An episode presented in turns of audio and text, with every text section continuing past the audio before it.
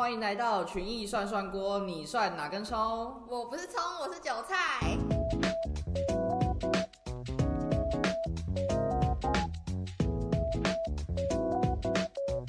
Hello，大家，不知道你们有没有补习的经验？我自己是从国小四年级的时候开始就有补习了，但是印象最深刻的补习是国中三年级的时候，国三要升高一嘛，每个补习班都在抢人，只要一走出来，就会有一大堆人直接冲上来问你说要不要来试听。我印象很深刻，那时候我的朋友们几乎都是能闪多远就闪多远。可是我就发现，其中有一间补习班，他跟我说，只要来试听，不知道几堂课就可以有车马费。就还发现很多间补习班都有这个诶，所以我国三的时候，真的整个暑假哦，应该有试听超过五间补习班。根据统计，台湾的高中生每三个就有一个有补习，而且这就算了，国小到高中的学生平均一年要缴的补习费是超过五万元，真的必须说小朋友跟爸爸妈妈都很辛苦。不止台湾哦，中研院欧美研究所的黄敏雄研究员在他的研究中就发现，全世界中学生补习率最高的是俄罗斯、南韩、上海跟新加坡，介于八十到八十五趴。诶，八十到八十五趴，等于是你现在去路上随便抓十个人，有八个人都会跟你说他有在补习。而且这个第一名也真的是让我蛮意外的，竟然是俄罗斯。我对俄罗斯的印象真的就只有很冷。台湾只占据了第七名，比我想象中的还要低很多诶。黄敏雄研究员是结合了付费跟免费补习，付费补习大家都很能理解吧？但是免费补习是什么呢？我们举北欧国家为例，他们可以提供一些免费的客服。也就是算在他们的社会福利，像是芬兰的补习率虽然高达了六成，但是付费的补习只有不到一成，所以我们就推测说，应该是因为芬兰他们会提供多元的免费课程，自己选择要不要参加，跟台湾不太一样。像我们应该就是要付很高的钱，然后去补一些学生其实也没有很喜欢的科目。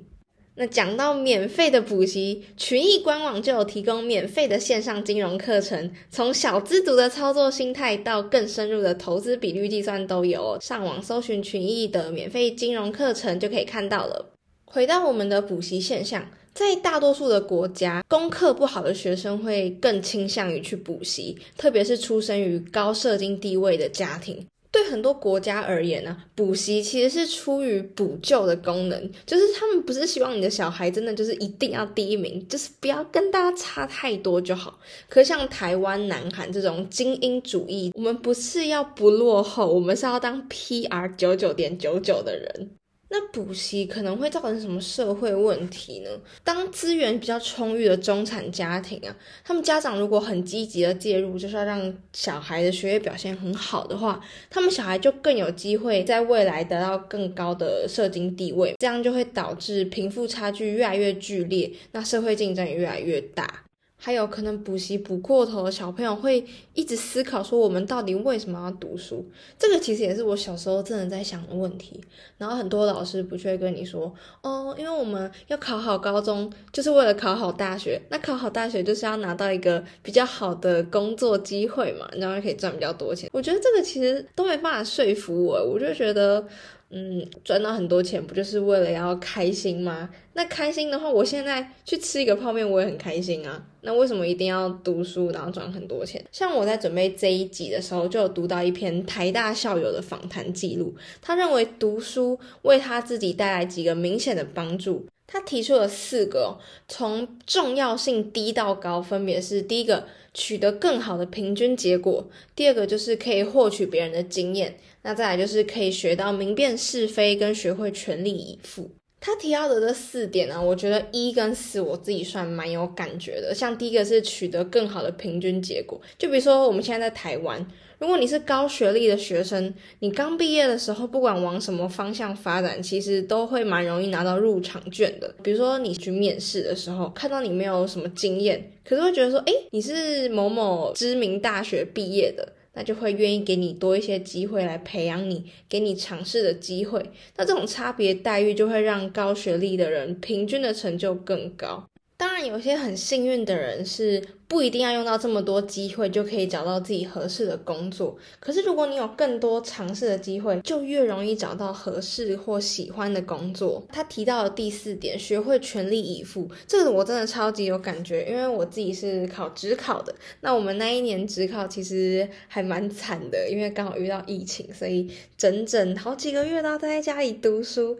就是你知道，就那么少的空间，你知道读书的时候，真的有时候会读到很糟，会想要出去散散步啊什么的。可那时候怎么敢出去啊？出去都会很怕，所以就是整天都要待在家里，就只有一件事情要做，就是把这些书读好，然后去考试。那时候的我，我真的可以很有自信的说，真的很认真。因为我那时候就是早午晚都定 schedule，然后就是跟自己说今天就是要读哪一科，读多久，然后检讨哪一份题本。虽然当下真的会蛮辛苦的，可是我觉得那一种全力以赴的心情，真的会影响到我后续的心态，就是会觉得我做每一件事情都要不愧对自己。那除了他提到这四点以外，我觉得还有一个是读书可以带给我们的，就是你可以更坦荡荡的做自己想做的事情。比如说，我们听到很多是高中生嘛，高中生不是很多人都会想要玩社团嘛？我自己高中的时候也是玩社团的人，我是吉他社的。那大家也知道，吉他社。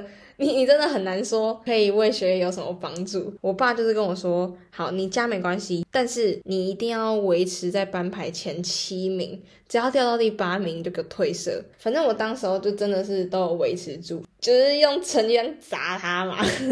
反正你只要可以用成绩证明说你可以兼顾两边，他们当然就没什么话讲。再举个例子好了。过年的时候不是都会有那种很烦的亲戚会一直问说啊，你那个小孩现在那成绩怎么样，考到哪里了？这种问题我真的会想说干你屁事啊！可是你只要成绩或者是你的学校不要太差，至少亲戚问到你的时候，你可以很坦荡荡的跟他讲，就也没什么好嘴你的。